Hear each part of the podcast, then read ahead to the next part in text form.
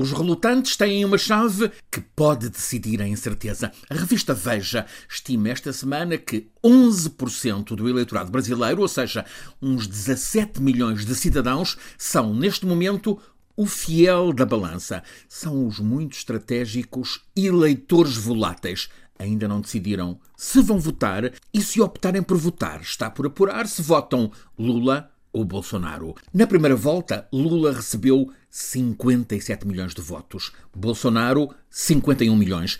Num cenário de transferência direta de voto da primeira para a segunda volta, Lula ampliaria a vantagem que teve, 6 milhões de votos, porque os candidatos que terminaram em terceiro e em quarto lugar recomendaram o voto nele. Simone Tebet foi terceira, com 5 milhões de votos. Ciro Gomes, quarto, com 3 milhões e meio.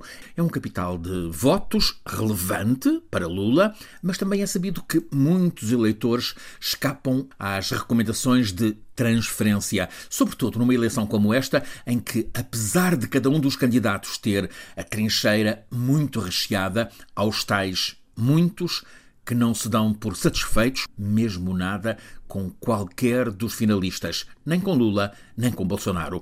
Estes eleitores voláteis são o foco absoluto desta última semana de campanha e o confronto culmina no cara a cara de sexta-feira à noite. Debate na TV Globo a 30 e poucas horas do voto. Um erro no tom da oratória em cima da meta custa empurrar o tal eleitor volátil para o campo do adversário. Nesse debate, na última noite de campanha, como aliás ao longo destes próximos cinco dias, Qualquer erro é dificilmente reparável. A batalha está feroz, muito mais que nos inflamados comícios, nas redes sociais ou em entrevistas em podcasts, tudo com audiências gigantes e o abuso de levianas campanhas de mentira, em que vale tudo para arrasar ainda mais a reputação do rival. Há, conta por exemplo o diário Correio Brasiliense, quem no apoio de Lula acuse Bolsonaro de ser ao mesmo tempo pedófilo, encobridor de pedófilos e um canibal que até poderia comer carne de índio. No outro lado, ouvem-se os de Bolsonaro a insistir que Lula é tão criminoso que até foi o mais votado pelos criminosos nos presídios, isto para além de propagarem que Lula quer casas de banho unissex nas escolas, que quer fechar igrejas, especulação, aliás, disparada por um dos filhos de Bolsonaro, e também muita invenção em volta do aborto. Há uma novidade nesta última semana de campanha. O Tribunal Superior Eleitoral, por unanimidade dos sete juízes federais, ampliou poderes de modo a poder retirar, em no máximo duas horas, retirar das plataformas de comunicação o que for considerado fake news. O presidente desse Supremo Tribunal, Alexandre de Moraes, um juiz que é odiado pelos bolsonaristas, reuniu-se com patrões operacionais das empresas tecnológicas, Google, Facebook e outras, muito foco na WhatsApp, e acertou com eles a agilização dessa retirada imediata de conteúdos, mensagens, vídeos, podcasts declarados falsos, enganosos, ou discursos de ódio. Imagina-se que essa pretendida eliminação dessa enxurrada de falsidades seja uma missão na prática impossível por essa torrente ser um tal aluvião que incontível. Mas o Supremo Tribunal Eleitoral anuncia que está em piquete para intervir a todo momento por iniciativa própria ou mediante alerta comprovado.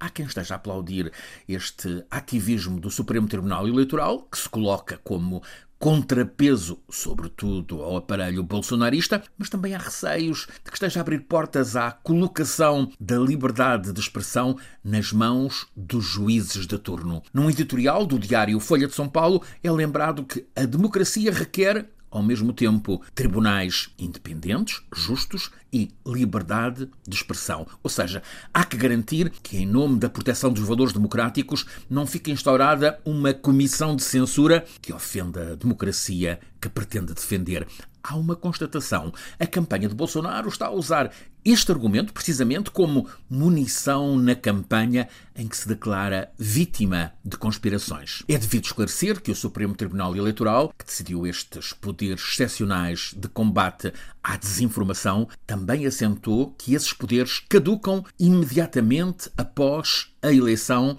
presidencial. O voto decisivo é já no domingo. Os eleitores brasileiros vão escolher por voto eletrónico ou o 13, que é o número de Lula, ou o 22 de Bolsonaro, como o processo eleitoral tem boa eficácia tecnológica com o voto eletrónico, o eleito deve ficar conhecido ainda no domingo à noite.